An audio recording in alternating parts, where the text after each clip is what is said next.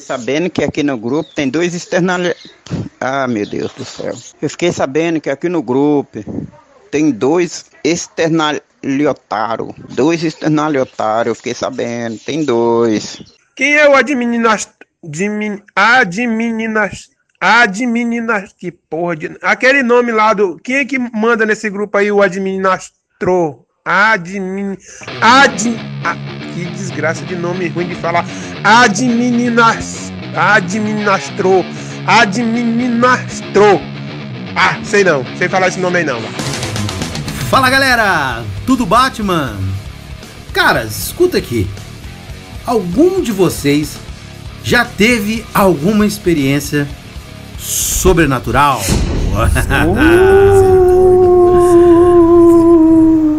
Filho, vai tirando sarro, vai tirando sarro, vai. Galera, se vocês pudessem dar uma olhadinha agora na cara do Bruno, não tem preço, cara. Puta, sabe? Poxa, realmente. Nossa, velho. Ó, o cara na primeira. Isso aqui eu vou falar sempre. Ele não toma cerveja. E agora, pior, tem medo do escuro e tem medo de assombração. Eu já tive experiências muito loucas. Vou contar uma. E eu vou contar talvez Conte. a mais, a mais tranquila de todas, né? Mas eh, já o, o Mauro já, já tava contando pra nós os bastidores ali que deixou a gente meio. Né, borrando. a- vou, falar igual, vou falar igual o Bruno fala, borrando as carças. E aí, né, o negócio o negócio, é- o negócio é bem, bem, bem complicado. Tá. A minha experiência é assim. é- é- Ela não é uma experiência. É uma, é uma experiência de assombração. Me deu medo, mas eh, ela foi com meu avô. Com meu avô, o Manuel, né? Quando meu avô faleceu, eu tinha uma. Eu tinha uma eu tinha uma ligação muito, muito forte com meu avô. É, muitas das coisas que eu conto, histórias que eu conto, histórias que eu sei, histórias que eu, que eu já escrevi, ah, são baseadas na- nas histórias que ele me contava, das vivências dele, dos lugares malucos que ele já viveu. Em isso é muito massa, né, cara? né? Então, cara, a gente, tinha uma, a gente conversava muito, eu era muito agarrado com, com, com ele nessa parte de histórias. Então, quando ele faleceu, cara, eu fiquei meio fiquei meio aturdido, a, a, a sensação ali, eu não queria, eu não, eu não queria olhar pra ele lá no caixão, eu não queria ter aquela, aquela última lembrança, aquela coisa toda, mas eu falei, não, eu vou vou lá, a minha avó acabou me mostrando, não era me mostrar, mas mostrou. Beleza, passou aquilo tudo, choramos bastante, aquela coisa toda, e eu fui, eu tinha uma mania de dormir na sala. Eu tinha, um eu tinha dois sofás pequenininhos, tipo poltrona que eles falam, e eu colocava um perto do outro, amarrava uma corda, porque senão é, é- coisa de gente doida, porque eu tinha cama, tinha tudo, mas eu gostava ali, amarrava uma corda pra ele não abrir no meio e pá, eu caí no meio da noite ali, né? Então, eu amarrava aquilo ali e deitava, cara. E deitava e tinha, no caso, tinham três, três poltronas. A gente falava poltroninhas, né? Tinham três poltronas ali, eu, beleza, tá? Eu deitei, acabou aquela coisa de, de velório toda, eu deitei ali. E eu deitei era umas 9 horas da noite. A hora que eu acordei, eu não sei precisar, não, mas assim, cara, quando eu acordei, eu tava. Eu, tava, eu, eu sempre. Eu tinha uma mania também de dormir com a coberta a- até na raiz do cabelo. Colocava tudo, tampava tudo, mesmo no, mesmo no calor. Não era por medo, não, era. Sei lá, eu gostava de. Me sentia bem quando ficava tudo ali co- coberto, dava uma sensação de segurança, né? E aí quando eu. De noite e tal, eu tirei a coberta, bati o olho assim na, na poltrona e meu avô tava sentado lá, cara. Esse cara. Caraca, velho. Bicho, meu avô tava sentado ali olhando pra minha cara, velho. Mas ele tava sentado com a mesma cara de que ele estava no velório. Brancão, Porra. totalmente Que diferente. isso, cara. Bicho, e aquilo, cara, meu coração disparou. Disparou, disparou, disparou. Eu falei, o que, que eu faço? Eu falo com ele, não falo com ele, morro, cago na calça, o que eu faço? Eu não, sei o que eu vou fazer aqui, né? E eu, não- eu fiquei num apavoramento louco. E aí eu fui cobrindo, cobrindo, cobrindo, cobrindo. Cobri, dei, esperei um tempinho e tal. Falei, não, acho que agora já, já tava na. Falei, e o medão que eu tinha? Falei assim, puta, e se na hora eu cobrir que agora ele pula em cima de mim, me ataca, igual aquele filme de terror, aquela coisa toda. Mas eu fiquei ali, fiquei uns minutos. Quando eu tirei, ele já não estava mais lá. Isso pode ter sido uma alucinação? Pode, né? Mas, cara, o medo que eu senti foi real. o medo foi muito real, cara. Então, assim, Fora. Cara, bicho, ele olhava, ele tava olhando pra mim estranho. Sabe? Ele não tava olhando com aquela com aquela com aquele rosto cálido que era o rosto do meu avô. Ele tava olhando pra mim estranho, do tipo do, do tipo zumbi The Walking Dead. Então ele tava olhando pra mim assim e falei assim, puta, ele vai querer comer meu cérebro, né, cara? Aí eu falei, nossa, eu fiquei com muito medo. Muito medo, eu, é, é, tanto medo que depois de um tempo eu comecei a, a não querer pensar muito nele. Olha só, uma pessoa que, que sempre me fez muito bem, sempre nós, nós fomos muito muito próximos, eu acabei tendo medo daquela da, da figura dele durante muito tempo. E só foi exorcizado quando eu escrevi o poema. Então quando eu escrevi aquele Poxa, poema, é muito- eu exorcizei muito aquilo, massa, velho, então eu acabei, né? é, Foi um negócio muito Talvez você conseguiria, Talvez tipo, ele- na Carola, levantar, ir lá, ficar na frente dele e falar, ô vô, o que, que você tá fazendo aí, vô? Pô, Caraca, de jeito vai nenhum, velho. Puta que pariu. Cara, que isso? De jeito nenhum, cara. Parecia que minhas pernas estavam amputadas, eu não tava sentindo a perna mais. Já não tinha força. E não parece, não parece um fiado da mãe nessa hora.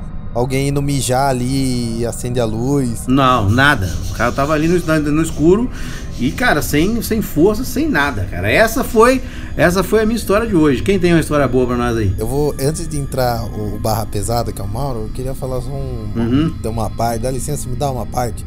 Só um segundinho. É.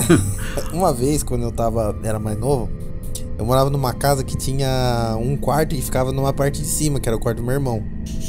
Certo. E eu já contei pra minha mãe isso. E na- você descia uma escada assim e ia pra parte de baixo. Só que quando você descia a escada, tinha a porta da cozinha e do lado esquerdo tinha uma janela que através dela você via o banheiro, que ficava no andar de baixo. E eu fiquei lá em cima no quarto do meu irmão jogando no online e tal. Daí quando deu mais ou menos umas 5 e meia, que tava começando a amanhecer, eu falei, vou descer, vou dormir. Hora que, que eu cheguei na ponta da escada e olhei assim, de frente da, da escada, tem a janela que você olha o banheiro e pra direita é a porta da cozinha. Através da janela da, da- que dava pra ver o banheiro, a porta do banheiro tava meio aberta. Tinha uma sombra Uhum. ali dentro que tava andando ali e não fazia um Uh, caralho. de nada. Puta que caralho. Eu olhei assim, eu fiquei parado. E eu vi a sombra assim, ó. Ela e não ficava assim, tipo assim, ó, que nem o vento. Uhum. Ficava assim, tipo, vinha de um lado, aí parava, e o outro, e mais ou menos o tamanho de uma pessoa, assim. Eu falei, Uhum. você acha que eu vou entrar pra dentro de casa? Eu só, eu voltei, eu de- tava de frente, eu fui subindo a escada de costa, assim, ó.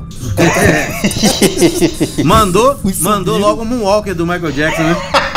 Da hora. Aí, cara. Aí, cara. Chegou lá em cima, eu fiquei lá em cima até o dia amanhecer, até 10 horas da manhã, 11 horas da manhã. Nossa, e o, Sentado e o cima. intestino, e o intestino trabalhando. Quer descer, vai tomar. Né? Vocês viram? Vocês o viram que eu- intestino trabalhando, a caganeira chegando. Nossa, eu Cê- olhei o bagulho, travei e fui andando pra trás, assim, ó, que nem Moonwalk. Subi a escada de costas. Ah, então, nesse momento, então você travou, né? Você não soltou. Ah, cara, eu não sei, mano. Eita, Nossa senhora. Você- o negócio é pesado, hein? Me arrepia só de lembrar. Vocês viram que eu fiquei quieto, que eu vi as- os relatos de vocês, assim, muito tranquilamente, né? Igual uma alma penada, né? Ipe. É, eu fiquei quieto, porque, cara, eu tenho uma ligação tão grande com o sobrenatural, cara, não só por escrever terror, mas porque eu já vivenciei muita coisa sobrenatural. Eu acredito no sobrenatural. Agora chegou o momento de eu vender o peixe, tá? Esse camarada que tá falando. Esse rapaz que está falando com vocês, Mauro A. Souza, tem um livro espetacular chamado Possessão Demoníaca. É um tipo de possessão diferente. Ah, mas como? Não sei, vocês vão ter que ler. Tá? É uma coisa muito doida que não dá pra contar. Tá? Mas, ó, esse cara entende os parangolé lá do inferno. Ele tem uma treta com o diabo ali violenta. Muito obrigado pelo rapaz. Então, como eu ia dizendo, eu acredito no além, acredito em coisas que acontecem que a gente não consegue ver. Cara, eu tava. Tava deitado, cara, no sofá, de noite, lendo. Lendo um livro de terror, provavelmente. Acho que eu tava, se eu não me engano. Se eu não me engano, eu estava lendo Stephen King. Exatamente, estava lendo Stephen King. E. De repente, cara, é, acabou a luz.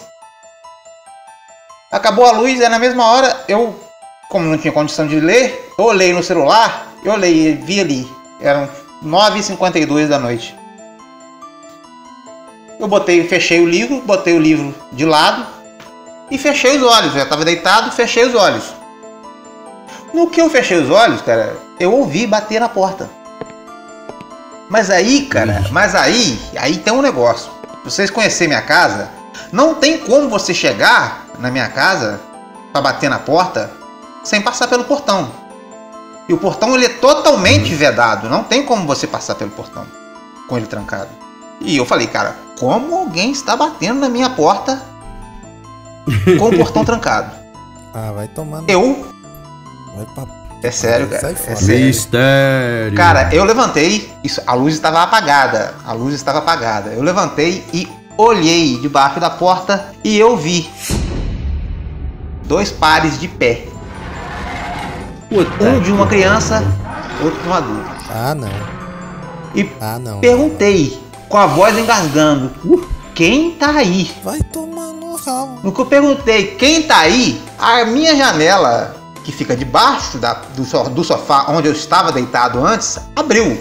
E eu fui pra janela. Quando eu fui pra janela, duas sombras de uma mulher louco. e de uma menina foram se arrastando e pararam na minha frente. Cara, duas figuras sombrias. duas- Eu só vi a silhueta das duas, a mulher segurando a menina pela, pela, pela mão, Nossa. olhando pra mim com aqueles olhos brancos, sem íris, cara. Ah, não, não. Que Aí isso? não. Ah, E na mesma hora eu perguntei, quem é você? E que eu perguntei quem é você, a minha luz voltou.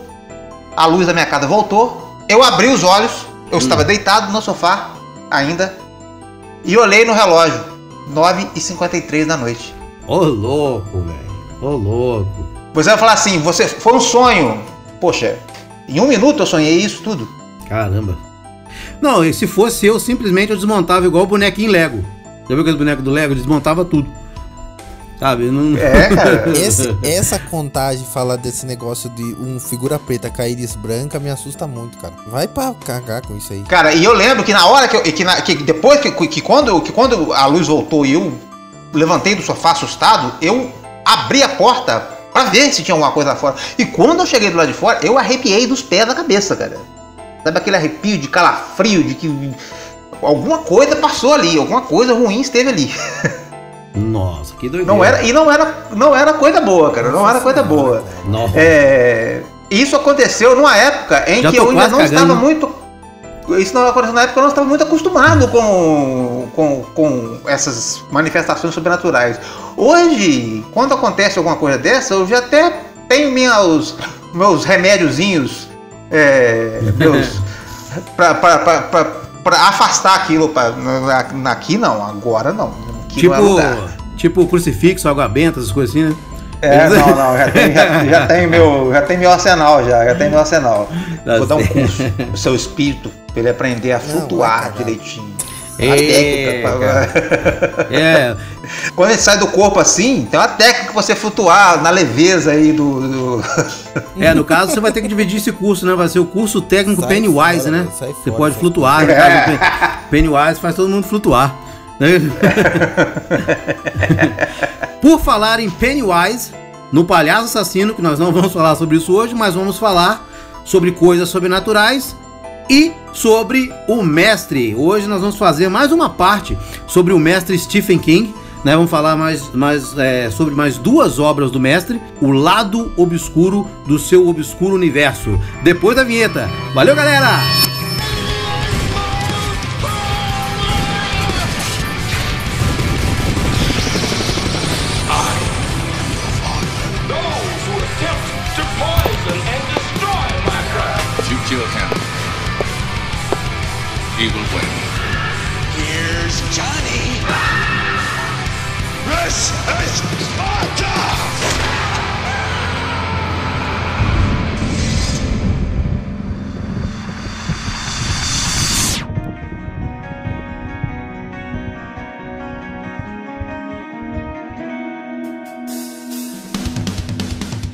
Pois bem, galera, para abrir o trabalho ou os trabalhos, né, de hoje, nós vamos começar fazendo livro versus filme do Cujo ou Cujo, né? Todo mundo fala. Eu vou Vocês falar têm medo agora de cachorro? se eu tenho medo de cachorro. Cara, eu, eu, eu vou falar assim, cara, só se ele me morder. Rapaz, você, sabe que eu tive um cachorro que fazia bullying comigo, né, cara, quando eu era criança. O cachorro do vizinho, Nossa, ele. que doideira. É foda, velho. Muito doido. Pois é, e aqui nós vamos falar do Cujo, que é o que é um São Bernardo da raça São Bernardo, né? Que toca o terror, cara.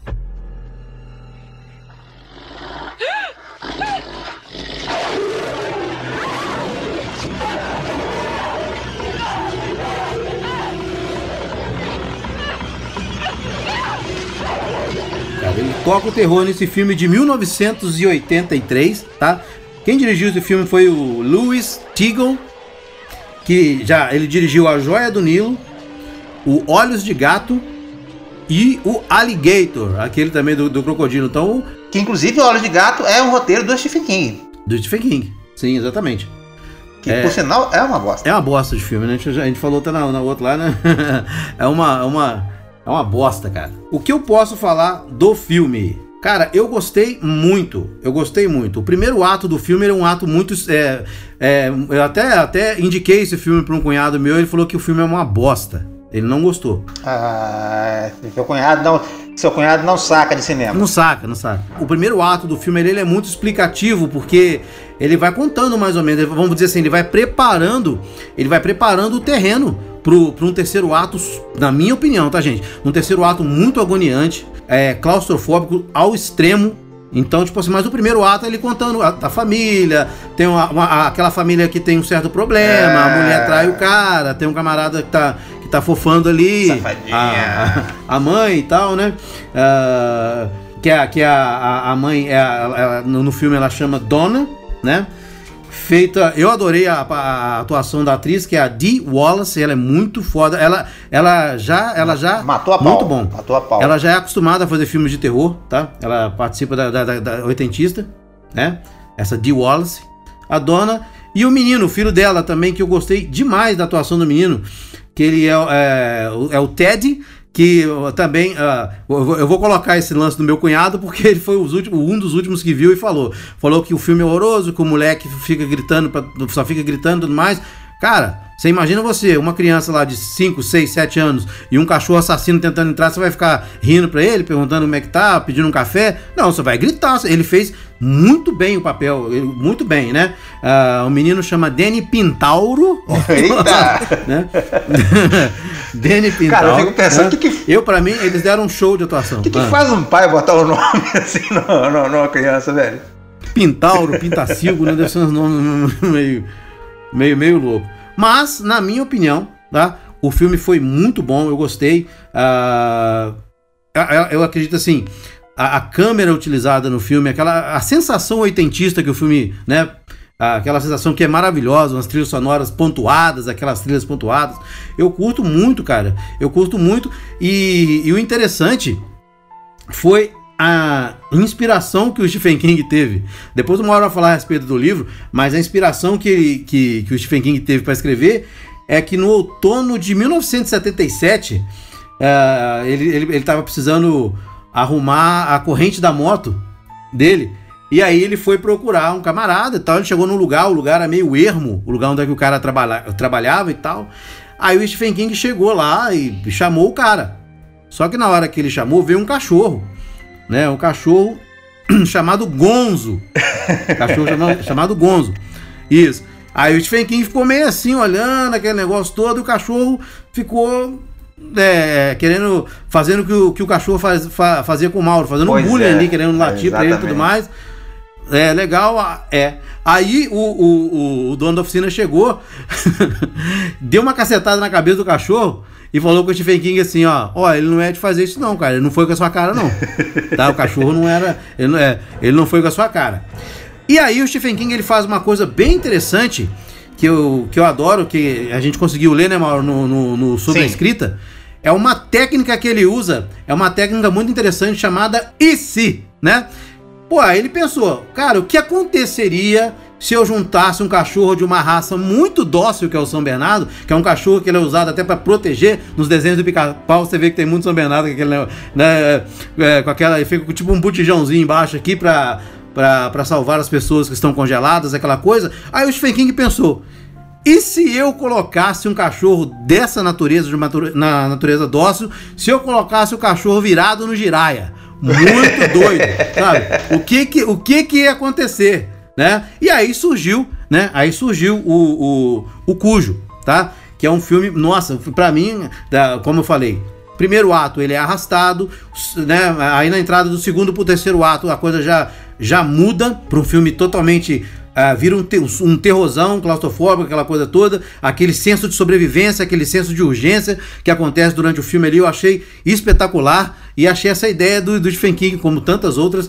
maravilhosa também, né? Agora o Mauro vai falar um pouco sobre a experiência que ele teve, a experiência literária. Eu não tive esse prazer ainda, mas lerei. Vai lá, Mauro. Então, cara, o... em relação ao filme antes, primeiro, é... o cujo se trata de um terror psicológico, né? Sim. É... Um terror que poderia acontecer. Ah, ah, Quando você pensa assim, cara, mas como é que um cachorro Sim, exatamente. Um cachorro louco, um cachorro com- raiva, poderia botar tanto terror assim. É. O Stephen King ele é tão foda, cara, tão foda, que ele construiu a situação toda de modo que quando a Donna Trenton e o Ted Trenton chegam, chegam na, na, na oficina do Joe Camber, que é o, o dono do Cujo, né? O cara já tinha morrido, porque o Cujo já tinha matado ele. Pra variar, né? Exatamente. E ela fica ali, e ela fica ali ilhada dentro do carro com o cachorro cercando ela, botando, tacando, tocando terror. Então, não é uma coisa assim absurda. Sim. É uma coisa. É, É desesperador. porque se você for parar pra analisar, é tipo assim. é, cara, um, um- um livro ou um filme sobre um cachorro raivoso, um cachorro com raiva, daria certo? Cara, é esse é o lance do e se do Stephen King. E se? E se eu fizesse isso, o que, aconteceria? Ele vai, ele tenta e faz e o, o troço fica bom, cara. Fica Mas bom. é, o Mauro, vale lembrar que eu não sei bem se ele pensou no em si, porque ele tava tão chapado que nem ele lembra de ter escrito o livro. Eu- Não, pois é, cara. Isso também eu vou. Isso aí vai ser, vai ser interessante a gente falar sobre isso depois. Porque, na verdade, cara, o, eu, eu acho que ele faz essas anotações. Ele, tipo assim, ele pega uma, ele tem uma ideia e anota, cara. E se, eu, por exemplo, Christine, que é o carro assassino, e se eu fizesse, e se eu escrevesse um livro sobre um carro mal assombrado? Sim. Ele anota ali. E uma hora ele vai olhar nas anotações dele e vai ver lá, pô, eu tenho essa ideia aqui, vou tentar fazer ela. E faz. Então eu acredito que o Cujo, acredito que o Cujo nasceu nessa história. Apesar dele não lembrar de ter escrito o livro, porque ele estava tão virado na, na- na- no branco, Tava estralado no pó. tão, tão virado no branco que ele não lembra de, de ter escrito o livro. E, cara, é. E, e é um dos melhores livros do Stephen King, cara. Uma leitura, leitura assim, fantástica. Te prende do início ao fim, cara.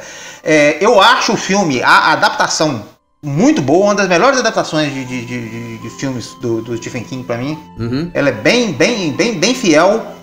Cortou apenas as gorduras que, que a obra literária tem, que geralmente não vai pro, pro cinema. Sim. Vale lembrar que o- a história se passa em Castle Rock, né? Que é a Exatamente. famosa cidade fictícia do, do, é, que o Stephen King gosta tanto de usar. É, no universo dele, o Cujo é citado também no, no, no conto que tem no, no livro Quatro Estações, que deu origem ao filme Conta Comigo, que é o conto O Corpo. O Cujo é citado nesse, nesse conto como um- uma lenda da, da região. Ou seja, é um- fa- tudo faz parte do universo do Stephen King. E sem contar que no, no, no livro, cara, tem no início ali, o menino, ele tem medo de um, de um, de espécie de monstro que ele acha que, que tá escondido no armário dele. Que os, que os americanos, é, os americanos sempre chamam, né, nos filmes e tudo mais, o que nós chamamos aqui de bicho papão, eles chamam de boogeyman. Eles têm sempre, que, vamos dizer assim, o boogeyman, o, o ele, é, ele é o padrão. se as mães querem assustar as crianças, falam dele. O monstro do armário, né? Além do, do, do, do problema que a família está tendo em relação à, à infidelidade da, da pulada de cerca da mulher lá, é, tem os problemas que o marido está passando na, na firma de, de, de- dele de, de, é, de propaganda, ele trabalha com, com, com, com marketing, com propaganda, e tem esse lance do menino acordar toda madrugada com medo de, um- de uma coisa que ele via no armário, e que na verdade faz parte de, um, de, um- de uma lenda de Castle Rock, não uma lenda, né, uma, uma coisa aqui na, na- no, no universo do, do Stephen King, houve um, um, um assassino chamado Frank Dude, que era o policial assassino, que matou algumas pessoas naquela cidade, algumas moças naquela cidade, e ele virou, tipo assim, o bicho papão daquela cidade. Então, o, é, o, o livro começa com esse esquema do bicho papão, para depois o monstro vir real na figura do cachorro. Nossa, é mesmo, isso mesmo. Legal. Que é muito massa, cara. É muito massa. O, o gancho. Porque aí que tá. Por que, que o menino ficou tão assustado? Porque ele já tinha o me- medo do, do, do monstro imaginário. Sim. E de repente ele se encontra com um monstro de verdade ali, em carne e osso, e babando. E latindo e rosnando e tentando arrancar pedaço, cara. É, eu acho a história, a história fantástica, cara. É um dos livros, um dos livros, um dos meus livros preferidos do Stephen King. Inclusive, cara, tem uma edição da Suma de Letras, cara, do, do Cujo, que é uma edição de capa dura, cara, com ilustrações, com. Cara, a edição é maravilhosa. Aconselho todo mundo a que queira conhecer essa história do Stephen King, que procure essa edição que inclusive toda essa toda essa série biblioteca Stephen King que tem os livros é, Iluminado, Cujo, A Hora do Lobisomem, é, A Incendiária e agora a Metade Negra, que virou a Metade Sombria agora, E que tá caro pra cacete, segundo você. tá caro pra cacete. Por favor, soma de letras, abaixo o preço disso aí que nós queremos comprar livros. Aí, Suma, queremos consumir. Eu aconselho a, a- a pegar esse, essa edição, que além de ser uma edição muito bem revisada, é um primor de edição, cara. É um livro assim de encher os olhos, daquele livro que dá vontade de você não abrir, de deixar ele ali na estante ali só pra você ficar admirando. Nossa. Pra mim é um, um dos melhores livros do Stephen King e ainda tem essa história de que Uhum. ele não se lembra de ter escrito li- esse livro, porque e- e- inclusive é até estranho, né, cara? Porque essa fase do Stephen King que vai de 80, cu- cujo é de 1981, essa fase que vai de 1980 até 1986, 87 mais ou menos, que é inclusive quando ele escreveu a Metade Sombria, foi a fase mais louca da vida dele. E é talvez a fase que ele produziu materi- o material de terror dele com mais qualidade. É, é muito estranho, né? É muito estranho. Então. E ele não se lembra de ter escrito o livro. Ele fala, eu não lembro, não tenho nenhuma, nenhum registro de memória de estar ali escrevendo cujo. Ele fala que ele se sente muito, muito triste com essa situação. É, Sabe o que eu acho que aconteceu com ele? Eu acho que ele tava deitado assim, aí acabou a força, também tô batendo achando. na porta. Aí entrou uma mulher com uma menina e falou: eu, eu trouxe um livro pra você escrever aí, ô filha da. p-". Aí ele escreveu o Cujo, né? Depois da- da- dessa visita aí com umas carreiras de cocaína e mais um monte de, de cerveja, 400ml. Ó, galera, mas ó, eu, eu, eu, eu, estava, eu estava de boa no dia que isso aconteceu, tá? Estava de boa. Nem, ó, nem cerveja eu tinha tomado. Estralado no pó. Isso é importante ressaltar, né? O Cujo dá pra se dizer que é uma obra, tanto quanto o livro quanto o filme ficaram muito. Eu acho que o livro é melhor, mas o filme ficou muito bom. Geralmente o livro é melhor, né? Eu, como escritor, como escritor, tem tem que Eu gosto puxar pra mesmo. esse lado. O final, o que que vocês acharam do final? Tinha que matar o cachorro, pô. Cara, eu gosto. Não tinha- Não tinha muito o que Tinha acontecer. que fazer aquilo. E o que, que você não achou, Ah, Bruno? Tinha que matar o cachorro. Alguma coisa, ó, o Bruno, Bruno. E tinha que ser a mulher. Não pode matar os animais, né? Ah, não devemos maltratar os animais. Hoje em dia, se acontecer isso, a Luísa Mel vem recolher, né, cara? Então fica tranquilo, a Luísa Mel vem pegar os O que cachorros. vocês acharam do final do filme e do livro? Você, Ricardo, que assistiu o filme, o que que você achou, achou do final do filme? Ah, eu achei o final coerente, cara. Achei legal. A mulher. A, a mulher. o cachorro tinha que morrer, né? Tinha que morrer. Então. O embate entre ela e o cachorro ali, eu acho que era uma coisa que todo mundo já estava esperando, né? É, depois de tudo que aconteceu, né? E aí no final dá aquele happy ending maravilhoso. Ela pega o menino, que o menino, o menino, ele quase morreu várias vezes ali no, no, no filme, quase morreu. Se não era pelo cachorro, É, ele tava né? desidratado, né, cara? O É, menino tava, né? desidratado, sabe? O moleque passou um perrengue do caralho. Mas no final das contas ele, ele conseguiu sobreviver. Ali no, no filme, né?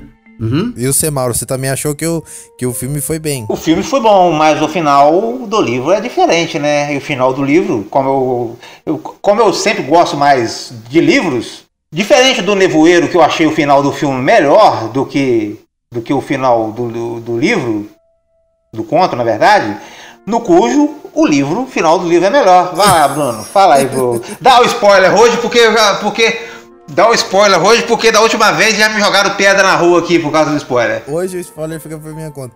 O final do livro tem uma pequena diferença. Se não é crucial, ela é um pouco determinante em questão da obra do Stephen King. Porque uma característica marcante dele também são os finais marcantes, né? E eu achei o, o filme, tem aquele final happy end, que o Ricardo tá falando, mas no livro o menino vem a falecer. É, o menino morre, exatamente. Ô, louco! Enquanto ela tá ali, enquanto ela tá ali lutando contra o cachorro, enquanto ela tá ali lutando contra o cachorro, o menino já tinha morrido. Mas só que ela não sabia, só que ela não sabia. Ela não sabia. Daí quando ela sai do carro, ela percebe que ele já tinha morrido. Nem eu sabia, pô. E eu só não me lembro se era se ele morreu asfixiado por causa do- de estar fechado dentro do carro. Não, ele tava desidratado, né, cara? Ele tava ele morreu por desidratação. Ele morreu por desidratação. Eles ficaram mais de dia, eles ficaram mais de, de- eles ficaram eles ficaram mais de 24 horas ali, dentro de um carro que eles não podiam abrir o vidro, porque senão o cachorro tocava o terror. Ele- e ele morreu e ela sai e daí vem aquela tragédia. E o menino, e o menino também, ele, ele- ele dava uns ataques epiléticos também. Tinha Exatamente. isso. Travava. É, tal. O que, o que acontece aí é até interessante, porque como, o que, que acontece nessa história? Eles têm. A família tem um carro, o carro tá dando um probleminha. E quando o marido vai viajar, porque ele Aham. tem que resolver um problema sério da empresa dele, a mulher fica sozinha com o carro e. E o marido fala, liga, ela liga pro marido, o marido fala, você leva lá na oficina lá do Joey Camber pra, pra, pra, pra, pra, pra, pra consertar o carro. O problema é que quando chega lá, o carro pifa de vez. Exatamente no momento em que eles chegam lá, porque você pode pensar assim, pá, a mulher poderia muito bem ligar o carro e ir embora. Não, mas ela levou o carro para consertar. E foi o ponto, o tempo do carro chegar lá e acabou, morreu. O carro não consegue mais pegar. Trava o carro, trava tudo. E quando ela sai do carro pra, pra chamar o motorista, pra chamar o, o mecânico, ela não sabia que o mecânico já estava morto e que o cachorro já estava ali espumando. E o cachorro vem pra cima dela e ela tenta ligar o carro, não consegue sair. Então, cara, é, é uma situação de terror mesmo. Você fica preso dentro de um carro com um bicho daquele, com um bicho daquele. Porque o São Bernardo, apesar de ser um cachorro, é um cachorro dócil, é um cachorro muito grande. E foi isso que o Stephen King pensou. Na época, falou, "Ó, o cachorro é grande, tem- pesado. É, é terror, isso é terror. Isso é terror. É, então, o, o- o fato do menino ter morrido foi por isso. Eles ficaram no sol, eles pararam, não, não tinha sombra onde eles pararam, porque, ela- porque o carro morreu.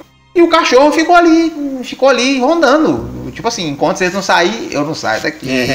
Eu não saio daqui. Pois é, né? é arrebenta. Foda, né? E no final, infelizmente, o moleque morre. Quando a mãe cria coragem de sair pra enfrentar o cachorro, e quando ela consegue matar o, matar o cujo, infelizmente o menino já tinha morrido. É, tem a cara do Stephen King, né? Tem o estilo do Stephen King. né? Exatamente. E o que também pontua a história do casal também, pelo fato deles estarem passando por um problema de, de, de, de relacionamento, por causa da, da- da- do, do ato de infidelidade que, que, que ocorreu, né? O Stephen King não Safado, curte muito né? o negócio do empate, ele gosta da, de entrar pra perder, entendeu? E pega pra arrebentar. Pois é, galera. Mas tem uma outra obra do senhor Stephen King, do nosso mestre, que ela é, vamos dizer assim, é quase o cânone do cinema dos anos 80. Mas, mas ela é recheada também de várias controvérsias, é, tem muita curiosidade e tem muita teoria. Polêmica! É, tem, tem controvérsia, tem teorias, muitas teorias loucas. E tretas. Tretas é o que mais tem, né? Treta tem com gosto de gás. Eu até não entendo o porquê dessa treta, mas. É, eu vou, eu vou tentar, eu vou tentar dar uma defendida aqui na galera, porque Eu, sinceramente, gente, eu queria entender o que, que se passa na cabeça do nosso grande mestre Stephen King, porque ele costuma bater palma com as produções meio lixosas de obras dele. E essa, apesar de ter diferenças em relação ao livro, eu considero um clássico do cinema. exatamente, eu também. Eu acho, eu, eu, eu sou fascinado, né? Sou fascinado com essa obra. Aí todo mundo tá se perguntando, né, galera, que obra é essa, né? Tá falando, falando, mas não fala da obra, né?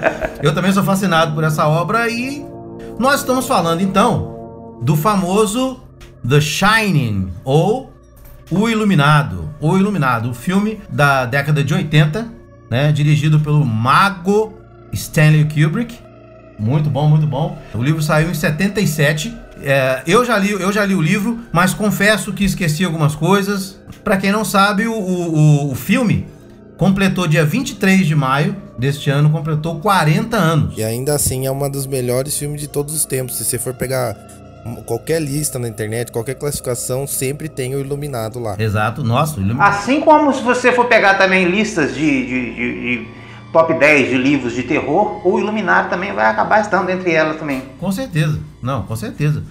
Eu, eu acho o filme, eu acho o filme maravilhoso, sensacional. Eu acho que assim, é um estudo da psique humana. do que, do que pode acontecer com você se você ficar. Vamos pensar no coronavírus, né, gente? Se você ficar isolado. É o que tá tendo né? agora, Se você ficar né? isolado, cara. Exatamente, tem tudo Se a você ver. ficar isolado, é, eu ver. pensei nisso, eu tava pensando nisso ontem. Falei, olha, o cara fica ali isolado, inclusive na entrevista de emprego, vamos falar mais ou menos assim, né? ah, mais ou menos uma, uma, uma, uma breve sinopse, né? Que nós temos ali é o pai, o filho e a esposa, o Wendy. Que eles. é, o, pai o pai tem problemas com, com alcoolismo, aquela coisa, é um escritor, e eles aceitam ficar seis meses, né? ah, ah, num hotel nesses hotel de, hotel de, de veraneio, o cara, o cara passa ali um tempo, mas ele fecha no inverno. E ele fala, E fecha mesmo, né? fecha, fecha com vontade. Fecha literalmente. Fecha por conta de uma nevasca que, que acaba com total comunicação.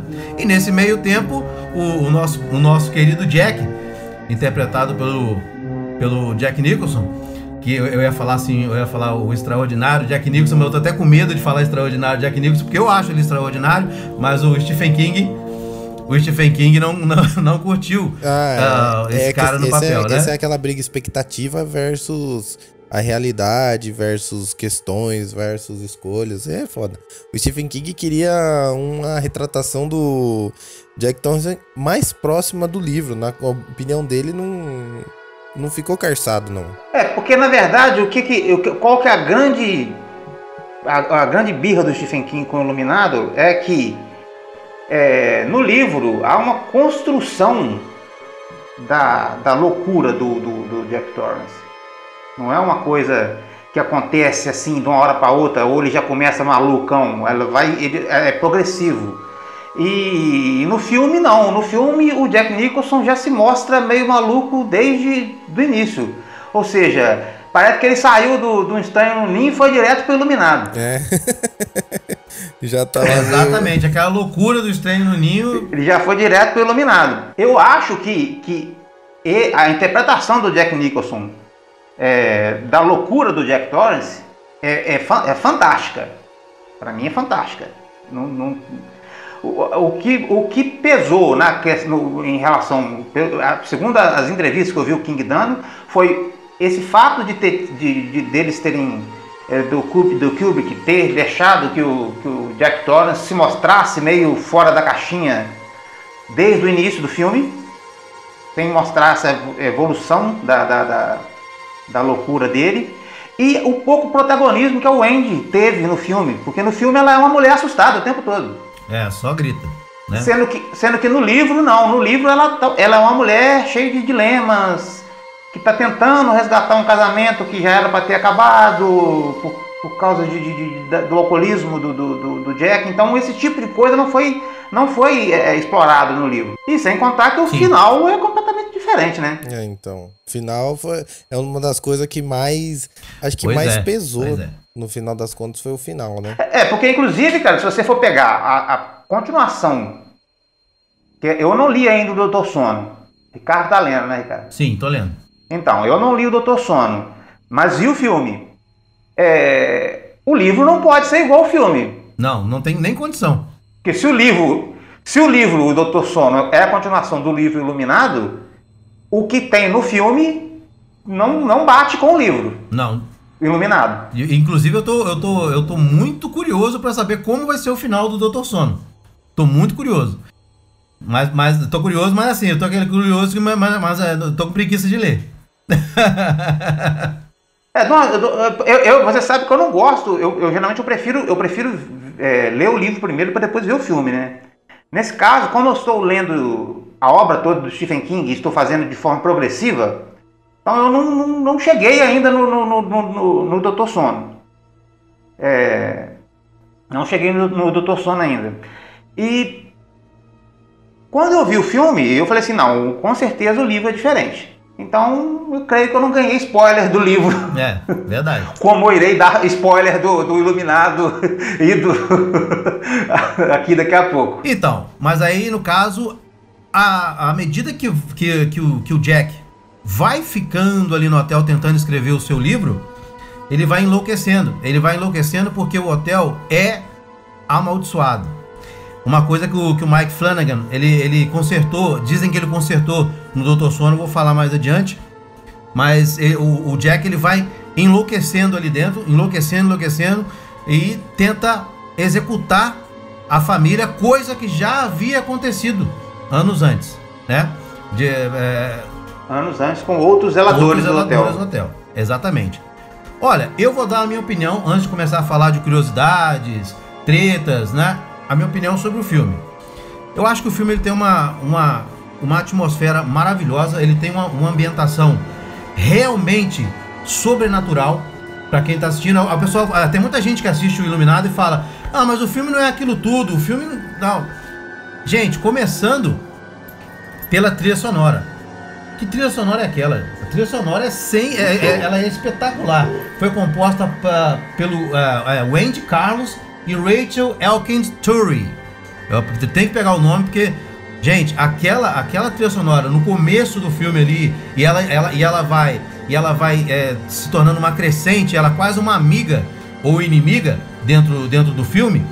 Cara, é uma música totalmente, não sei se vocês concordam comigo, mas aquela música pra mim ela é totalmente fantasmagórica.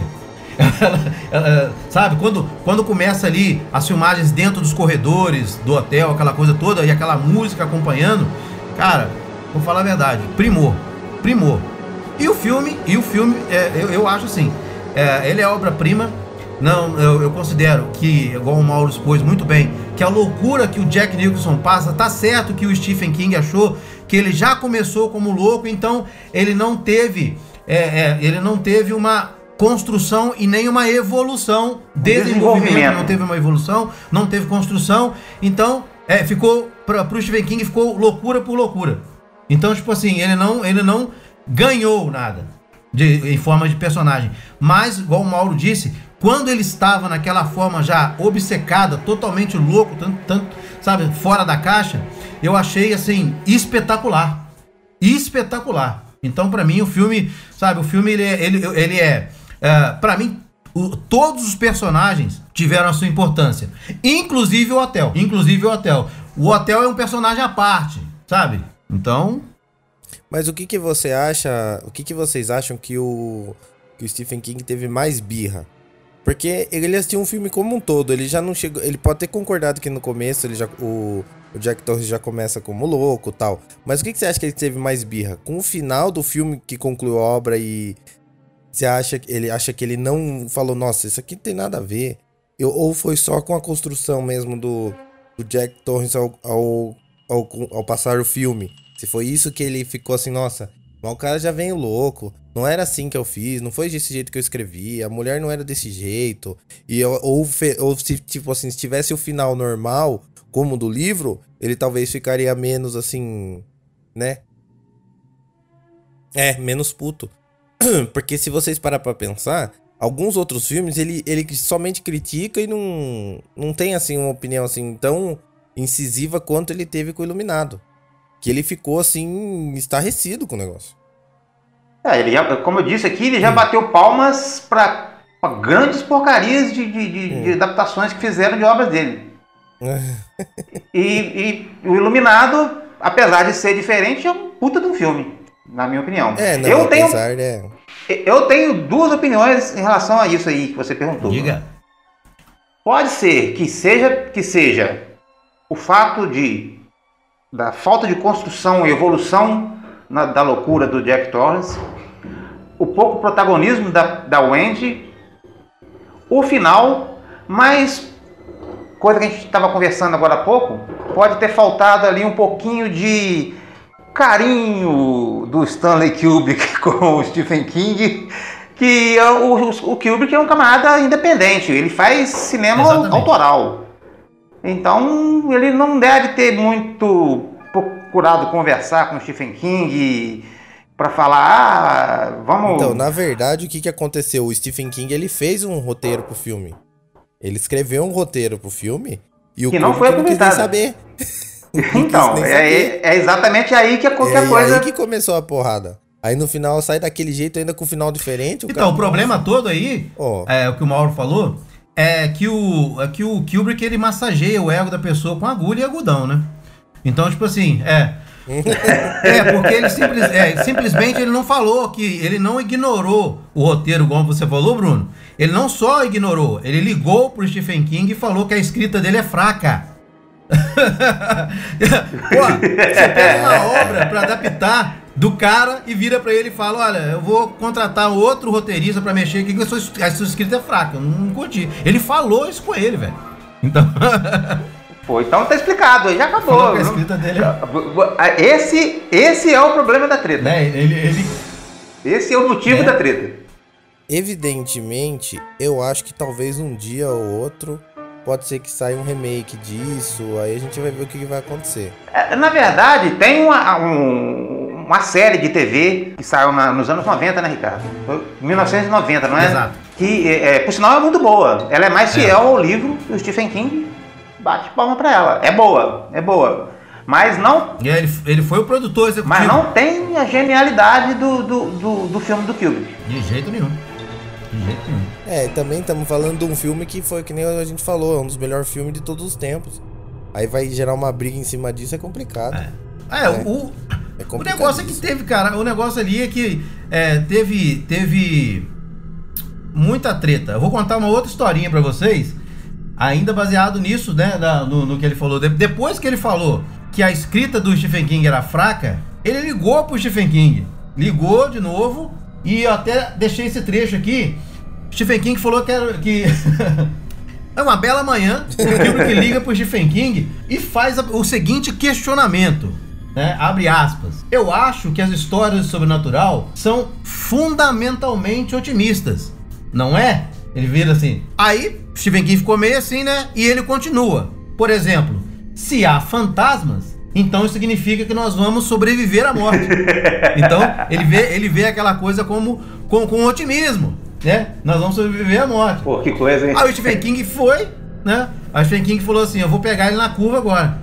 Agora eu pego ele na curva. Aí o Ste- o Stephen King virou pra ele e respondeu: Mas como é que o inferno se encaixa nesse quadro? Como que o inferno encaixa no seu pensamento? Ele virou pro Stephen King e falou: Eu não acredito em inferno. Né? eu não acredito em inferno. Né? E aí, meu amigo, quer dizer, o Kubrick ele era autossuficiente demais. Então não tinha, não, não, não tinha esse, esse, esse tipo de coisa, não tem questionamento. Né? Então, tipo assim, ele ignorou, falou que o cara tem escrita fraca e tava vendo um negócio com, com que- querendo saber do Stephen King sobre otimismo, cara. Então, sabe? Ele era, ele era fogo. Aí é complicado, Ele né? era fogo, ele era fogo. Mas, como eu falei, ele era, ele era cirúrgico. Porque ele consegue pegar uma obra, como ele pegou a obra do Laranja Mecânica, que eu li o livro, Pô, muito massa, velho. e eu acho assim, o, o último capítulo do livro deveria ser obliterado, ele deveria ser descartado. E o Kubrick fez isso. Concordo com você O também. Kubrick fez isso, né? Concordo com você. Porque o final do Laranja Mecânica é final Teletubbies, né? Tudo, tá, tá tudo certo, tudo bonitinho, tal, solzinho, tudo. Então, tipo assim, é. Agora, o, o Kubrick foi lá e falou assim: não, eu não quero esse final. E aí, mais uma treta, né? Assim, mais uma. É, né? mas ele nem. Mas ele- no, no Laranja Mecânica ele nem mudou a história, ele somente cortou a É, história. ele só cortou, ele chegou ali no final e falou assim: não, acho que o, livro, acho que o filme fica ótimo aqui. E ele foi lá e. É, ele, Né? ele, ele, ele excluiu o, final do livro. Ele terminou antes, antes do final. Exatamente. O que, o, o que no Laranja Mecânica foi uma sacada de gênio. Foi. Então, galera, na minha, na minha opinião, eu acredito, é, como o Mauro já tinha começado a falar, eu acho que por causa de tudo aquilo, o Stephen King não gostou de nada. Foi uma birra, né? Ele não gostou do filme em si, né? É, primeiro porque mexeu na obra, né? Mexeu na obra dele, falou que a escrita do cara é fraca. Nós sabemos que o Stanley Kubrick ele fez coisas no set ali que foram no mínimo, no mínimo duvidosas. Por exemplo, a, a atriz a Shelley Duvall, que interpretou o Wendy, depois do Iluminado, a mulher acabou, cara. Ela entrou numa depressão violenta é, porque ele assustava a mulher no set, inclusive deu um tiro perto do ouvido dela. Eita! Pra que ela entrasse em pânico, porque. É, é. Porque pra, pra, pra que ela entrasse realmente no clima do filme, no pânico. E ela, cara, ela ficava com medo É, do cara. Ela, ela tinha medo do Stanley Então Kubrick. isso daí, Sabe? isso aí já explica o porquê do personagem dela não ter a, a mesma complexidade do personagem do livro. Exatamente, exatamente. Porque, o- cara, a mulher, ela depois disso, ela, ela, ela não conseguiu nenhum papel forte no cinema. E na verdade o, o Kubrick optou por ter uma Wendy assustada do que uma Wendy é, com, com problemas existenciais e que no livro, apesar de assustada, ela se mostra forte durante muita, muito, muita, uma grande parte do livro. Muitas situações. Muitas situações, né? O, o Kubrick optou por ter uma, uma, uma mulher assustada. É, o, que- é o que, aquilo que você falou, Mauro. O cara é autoral. Sou eu. Então eu quero ela É. assim. Sabe, eu quero ela assim. É, mas é a diferença. É que o se for olhar bem, no cinema e no livro é bem diferente essa. Tipo, como que o cara vai conseguir fazer que a pessoa interprete o personagem de uma forma? Puta dificuldade, tempo. É difícil, né, cara? Tipo, você vai no livro, você escreve como é que a pessoa é e beleza. Agora, pra pessoa interpretar direito, pra pessoa fazer o negócio certo. São pessoas, né? É complicadíssimo. O cinema é complicadíssimo. Entendeu? É, porque aí você Sim, sim. Os, os filmes teriam que ser muito Nossa, grandes, né, cara? demais. É, teria que ser muito grande. Pra, pra isso que existe as séries, como você tinha falado. Mas e- e eu acho que apesar de toda essa treta, isso não torna nem um pouco o filme abaixo do que. do que ele deveria ser. É, a única coisa que eu, que eu fiquei meio assim foi o final mesmo. Que eu achei que no livro é melhor. Eu também gosto mais do final do livro. No final do livro ele tem um significado maior, melhor. No filme ele é meio filme final de cinema, assim, pra. Tipo assim, pra premiar o mo- os mocinhos e condenar os vilões. É, vamos ser, vamos ser sinceros que afinal, o final do filme, aquela cena do Jack Torrance congelando é meio que, que pastelão, né? é meio que pastelão, virou meme, né? Virou meme. Pelo amor de Deus. Pelo amor de Deus. Aquilo é, é, o- é, é o Frozen da, da Disney, né? Ah, eu vou, eu, eu vou parafrasear um crítico que eu acho assim. na- na- eu, eu gostei do que, do, do, do que o crítico falou no final. Ele diz o seguinte: que o Iluminado ele não tem absolutamente nada do livro de, do King. Ele não tem absolutamente nada, mas é a mais pura visão do Stanley Kubrick. Então eu achei, eu achei massa, cara. Isso aí eu falei, é, realmente, cara. cara, cara. Ó, o livro é do Stephen King, o filme é meu. Tanto é, é essa coisa de não, não ter aceitado o roteiro do King já mostra isso. Ah, ele gostou da ideia. Ele curtiu a ideia e falou assim: não, agora eu vou viajar nela e vou, e vou continuar fazendo a- o, meu, o meu esquema. Outra coisa, galera, outra curiosidade bem interessante. Sabe aquela neve toda que cobriu o hotel, aquela coisa toda? Aquela. aquela eu não- eh, vou evitar os palavrões, mas. tipo-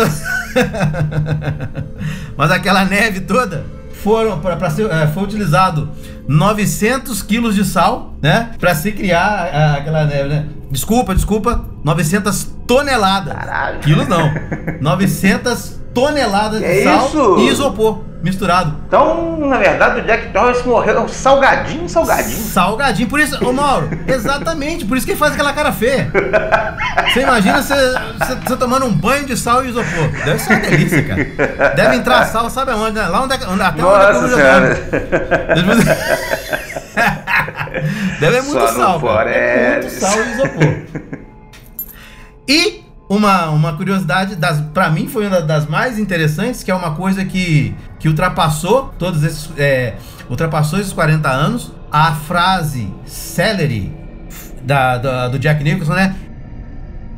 Né? Quando ele chega ali que ele fala, Here's Johnny, aquela frase não estava no filme, foi inventada pelo Jack Nicholson, tá? Então, é, ele, ele, tinha, ele ouviu, ele ouviu num, num- num talk show, tipo aquele talk show que tem hoje do Jimmy Fallon, aquela coisa toda. Então ele ouviu aquilo, e aí na hora que o cara, que o cara falou ação, ele começou a, a bater ali, bater na hora que ele chegou. Aí não tinha nada pra fazer, colocou a cara ali e falou aquela frase. Quer dizer, não foi é, programada, não estava no roteiro, mas a frase é o- um dos memes, assim. Você vê isso em camisa, você vê em vários lugares, né? É, Até na nossa abertura. e essa cena é icônica, né, A cara? palavra é essa, icônica. Exatamente. A cena, a cena ficou icônica, cara.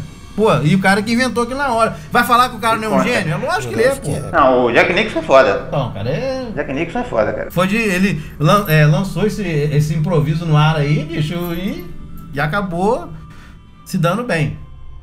Algumas teorias muito doidas do filme. Não sei se vocês já ouviram falar de alguma. Né? Eu vou, vou dar uma sapiada aqui, por exemplo. Algumas teorias do, do, do filme é que a criação na, na cabeça do, do, do Kubrick, a criação do filme, ela tem a ver. um- uma das pautas, vamos falar assim, uma das pautas que se fala no, no- no- no- alguma metáfora, uma metáfora que é usada foi sobre o genocídio dos indígenas. É, o hotel, o hotel, você já viu aquele, aquela parte ali do, do carpete, mal, sabe aquelas coisas? A parte do carpete, algumas cenas, se a gente começar a perceber, elas, elas parecem muito com a arte indígena. Aí o que que o, o, o Kubrick fez? Não, eu vou, eu vou, eu vou, eu vou dar a minha visão e vou passar o meu recado. Que ah, tem a ver com, com o genocídio dos indígenas, com, com, com o famoso 4 de julho, que é, que é a independência dos Estados Unidos, mas na verdade estavam passando por, por um puta de um sofrimento. E uma cena que ele deixa registrada para mostrar a- essa, essa matança, essa coisa toda, é aquela cena em que aparece é, aquele corredor e é- ele é invadido por sangue. Plá, o, o corredor inteiro é invadido por sangue.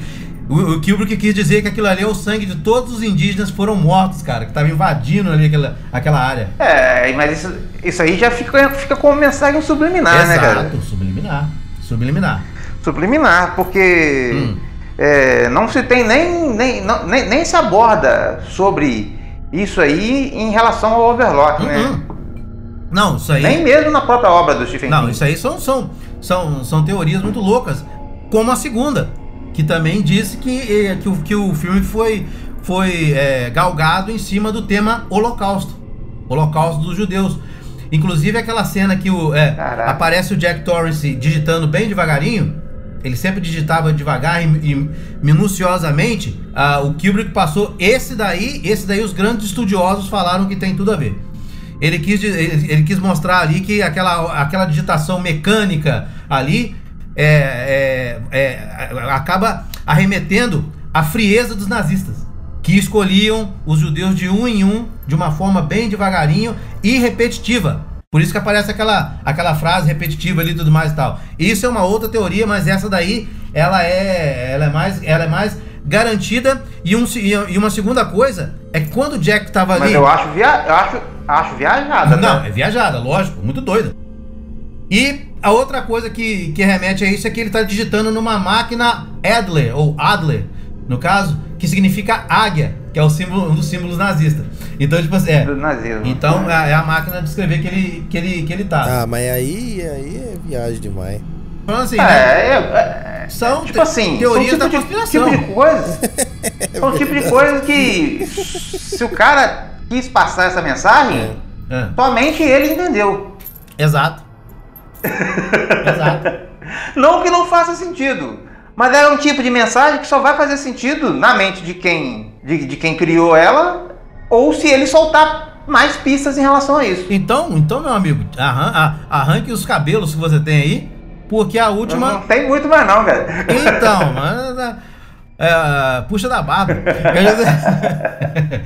A última teoria é a mais louca, então. A última teoria é o Kubrick devia estar fumando um gererê fudido, porque a última teoria é que aquela foto que aparece no final do filme, no final aparece uma foto com, com Jack Torrance numa festa, datada de, de 1921. A- essa teoria é que o Jack é o diabo. Ele é simplesmente o diabo. Por quê? Que loucura. É, ele é, é o diabo, mas essa aí até eu fiquei meio louco, porque eu, eu revi a foto e ele e, o- e o Jack ele está fazendo aquele sinal do Bafomé. É uma mão pra cima e outra mão pra baixo. Enquanto todo mundo abaixa. Então é, é uma teoria muito louca, é uma teoria muito louca que diz que que, que, que o Jack, por isso que ele, que ele é, em 1921, o Jack é, é, ele, ele diz que ele não morreu. Ele tá ali vivendo aquele. E que, ah, e outra teoria ainda, pior, que o, over, o Overlook, na verdade, ele é o inferno. É o inferno astral da galera. E quem comanda essa, essa festa toda é o Jack Torrance. E que é o Andy, e que o Danny, e aquilo tudo. Essa teoria é muito louca, galera. É o gererê mesmo que eu tô falando. São todos ali. Essa daí. É, tudo aquilo ali é fruto da cabeça do Jack Torrance. Porque ele tá naquele inferno dele, ele mesmo, no inferno astral. Mas agora eu penso, gente, como é que você coloca isso tudo dentro de um balaio? Ele sendo o diabo, tendo problema existencial, e o hotel sendo o inferno. Então, cara, são, são teorias que, que a gente Não, lê aí e tudo vi- mais, mas são Não, viajadas. aí né? viajou demais. E no final morre congelado. Então, Não, aí viajou demais. é, o da foto. Porque, até porque se você legal. parar para analisar o que é o Hotel Overlock no livro, ele é praticamente uma entidade. É, Que ele está querendo ali, na verdade, o que ele quer é os, são os poderes do Danny Torrance. Exatamente, exatamente. Ele quer os poderes do Danny Torrance e para isso ele usa a fraqueza do pai, que é o Jack, né? Ele usa a fraqueza do Jack Torrance para matar o Danny, para que o Overlock pu- pudesse se alimentar da alma do Danny e poder ficar mais poderoso ainda. Inclusive, eu ia falar sobre isso, você já, você- já falou, inclusive é o seguinte: ah, da- um dos pontos positivos, um dos pontos positivos que a crítica deu, apesar dela não ter gostado do filme como um todo, mas a crítica deu um ponto positivo pro Dr. Sono, que diz que no Dr. Sono, e nós podemos ver isso aí, Mauro, diz que no Dr. Sono explicou mais isso. Que na verdade o hotel ele queria um menino, ele queria a iluminação do menino. Do menino. E eles falaram É, que o Kubrick não mostrou isso no, no, no filme. Ele não mostrou, Não, Não o deixa Kubrick claro. não, não deixa isso claro. né? Na verdade, é, o, o, o Kubrick fez um filme para explorar bastante a loucura do, do, do, do- do Exatamente. Jack Ele fez um filme sobre a loucura E, do cara. e ele se saiu muito bem. Então, mas vocês acham É. que o filme ele tem aquela coisa de cinema pra ter aquela perseguição do cinema, pra ter as, as questões de cinema e deixa muito de lado o significado do, da história, principalmente do livro? Eu acho que isso que podia que é um pouco impactante. Não, nesse É caso, complicado quando a gente fala de é, cinema. isso, isso, isso, isso exatamente, isso aconteceu.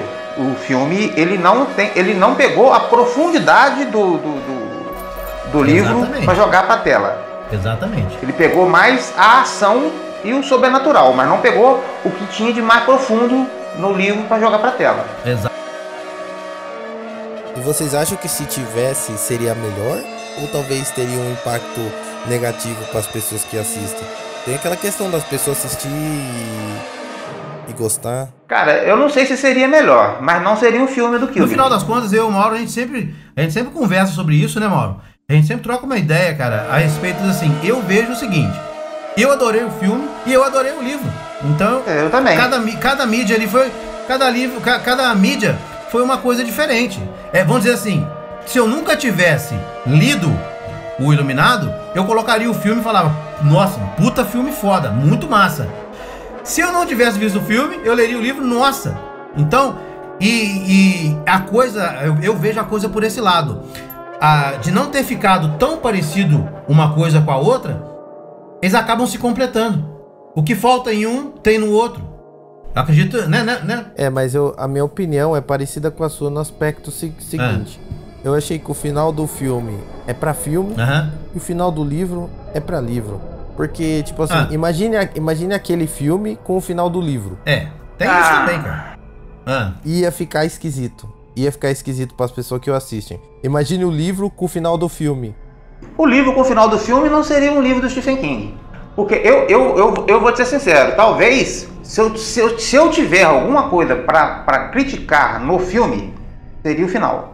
A única crítica que eu teria a fazer é. Aí não é nem purismo da minha parte, de querer que fosse igual o livro. Mas é porque alterou coisas muito importantes na história. Então, momento spoiler. O Dick Halloran não morre no livro. Na verdade, ele é o cara que salva a parada toda. O, o- o Jack Torrance morre, mas ele morre junto com o próprio hotel. Ele volta pro hotel para tentar salvar o hotel de, de- da- de uma explosão na caldeira e ele é explodido junto com, o- com o hotel. que aí, que aí, né, Mauro? Você falou tudo. Essa, essa, isso aí o Stephen King escreveu pra ele fazer com que o Jack, aquele momento de redenção, Exatamente. Naquele momento, naquele momento ele falou não, eu, eu- ele voltou pro hotel e ele, vamos dizer assim, deixou que a mulher e o filho escapassem, Redenção do Jack. entendeu? Ele, É ele porque na verdade ele estava agindo ali como, como o, o guardião do hotel. exatamente. Então ele tinha que manter o hotel vivo. Então ele voltou, ele deixou de perseguir a mulher e o, e o filho Exato.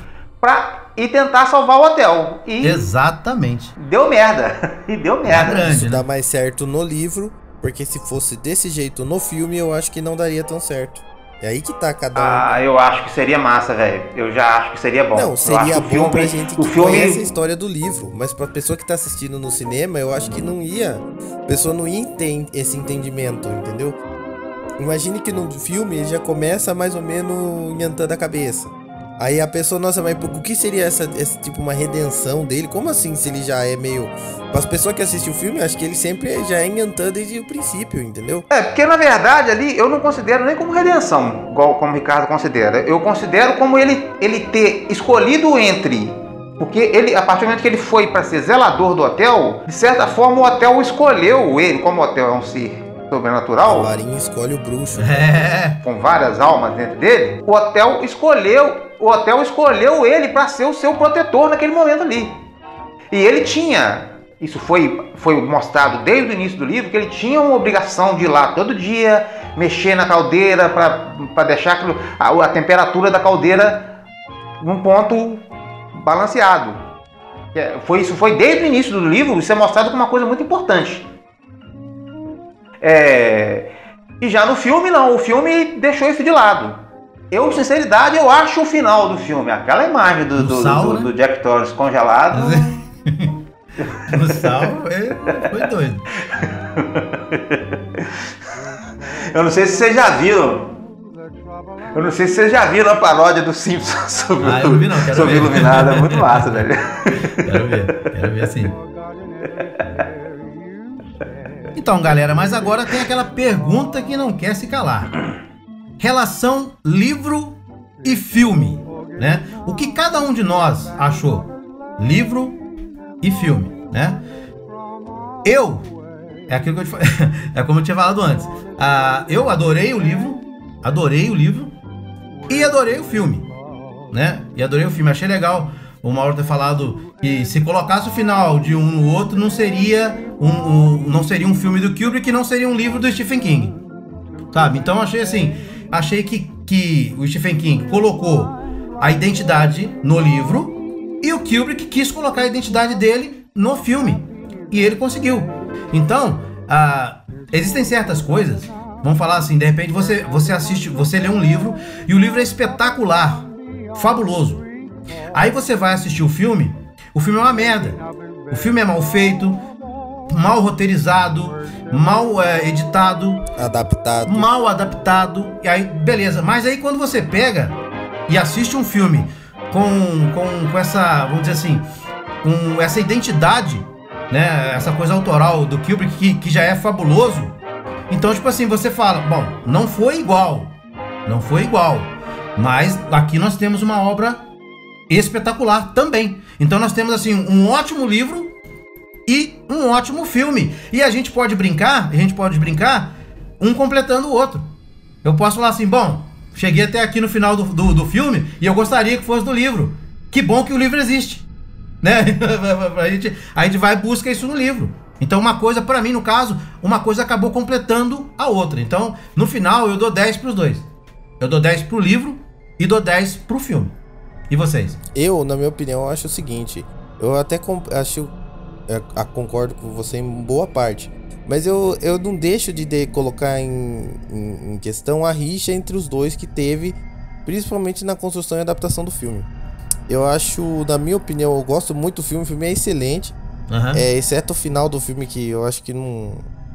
É, até, até que se eu for pensar como cinema, até que casou bem com a questão de cinema. Mas o livro, eu acho melhor o livro. Eu acho a construção do livro melhor, os personagens melhor no livro. E o final do livro, ele tem mais sentido pra mim do que o final do filme. Porque o final do filme é um final de filme. Entendeu? O vilão morre. De uma forma assim. E acabou. Você nem, você nem, você nem conseguiu falar, né, uma forma assim, porque ficou muito ruim, Não né, tem cara? aquele Podre. significado que a gente encontra no livro, entendeu? Apesar de ser uma adaptação muito boa, eu gostei mais do livro. É, Toda entendeu? adaptação gera também- isso, né? Isso também eu acho que tem muita gente que fica meio em dúvida, assim, do que dizer. É claro que os dois são, são perfeitos. Uhum. É um filme, assim, que é um dos melhores filmes de todos os tempos, né? Se, se não existisse um livro, você falaria, nossa, esse é um dos melhores filmes de todos os tempos. Que já existiu. Aí quando você busca o livro, você vê que tem coisas ali que, Exato. que faltaram, significados que faltaram, mas que eu entendo que também não dá pra passar num filme de duas horas. Então com o que ele tinha, ele fez o melhor e ficou melhor do que o melhor do melhor. Mas eu gosto mais do livro. Bom, eu vou falar a minha experiência do filme da seguinte forma. Eu li o livro já duas vezes. Quando eu fui ver o filme, eu já tinha lido o livro. Eu tenho um grande. Eu, eu, eu já, já. Geralmente eu vou ver, quando eu vou ver filmes baseados em, em obras literárias, eu já vou com os dois pés atrás e com, com os braços cruzados. Porque, É. porque geralmente eu me decepciono. Esse foi um caso raro. Apesar de tudo ser diferente, eu entendi que é uma outra obra. Então eu, eu, achei, eu acho o filme muito bom e o livro maravilhoso. Então vamos. Vou, vou pegar aqui por estrelas. Eu daria cinco estrelas fi- pro livro Uhum. e quatro estrelas pro filme.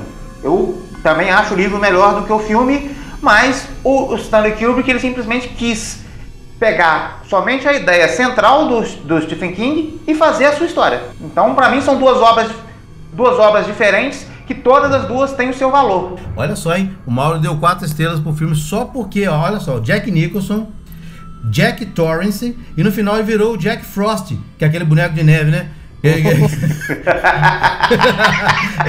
Aí ganha quatro estrelas, não tem como, cara.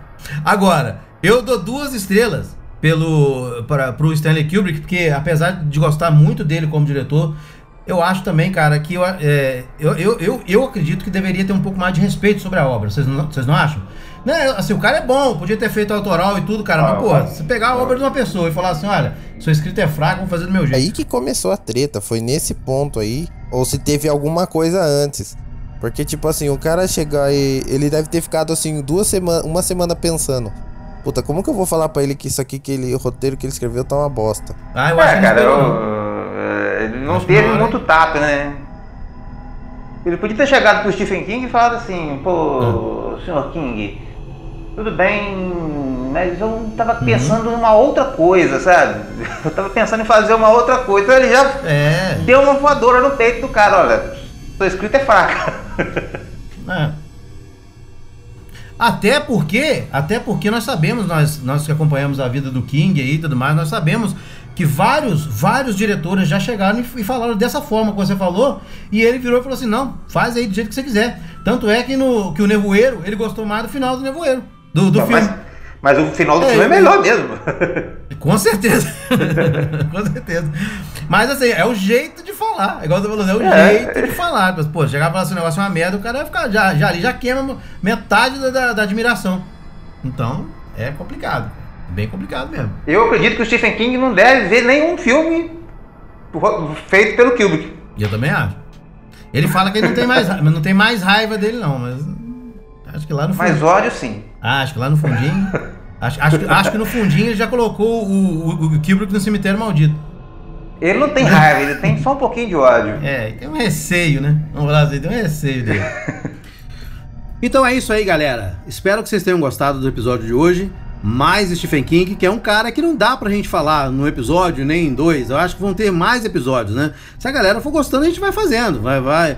E que pra nós vai ser sempre um prazer falar do mestre Stephen King. A gente vai falar das coisas boas que ele já fez, das coisas ruins, né? Ninguém, ninguém, ninguém faz tudo totalmente é, é bom, né? Mas eu acho que ele acerta pelo menos 90%, né?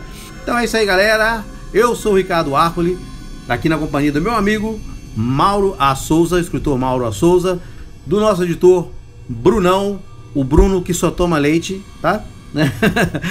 Mas a gente vai mudar isso, hein? Eu acho que eu acho que acho que daqui uns 10 podcasts ele vai, tá ele vai, vai fazer o, podcast tomando um conhaque. Pra começar, hein? No auge da pinga. No, no auge da marvada, no, no auge da marvada.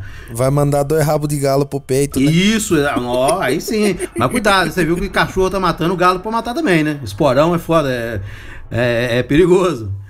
Então, galera, até o próximo Labcast. Fiquem com Deus, valeu! E crianças, quando apagar a luz na sua casa e baterem na porta, não olhem por debaixo da fresta da porta.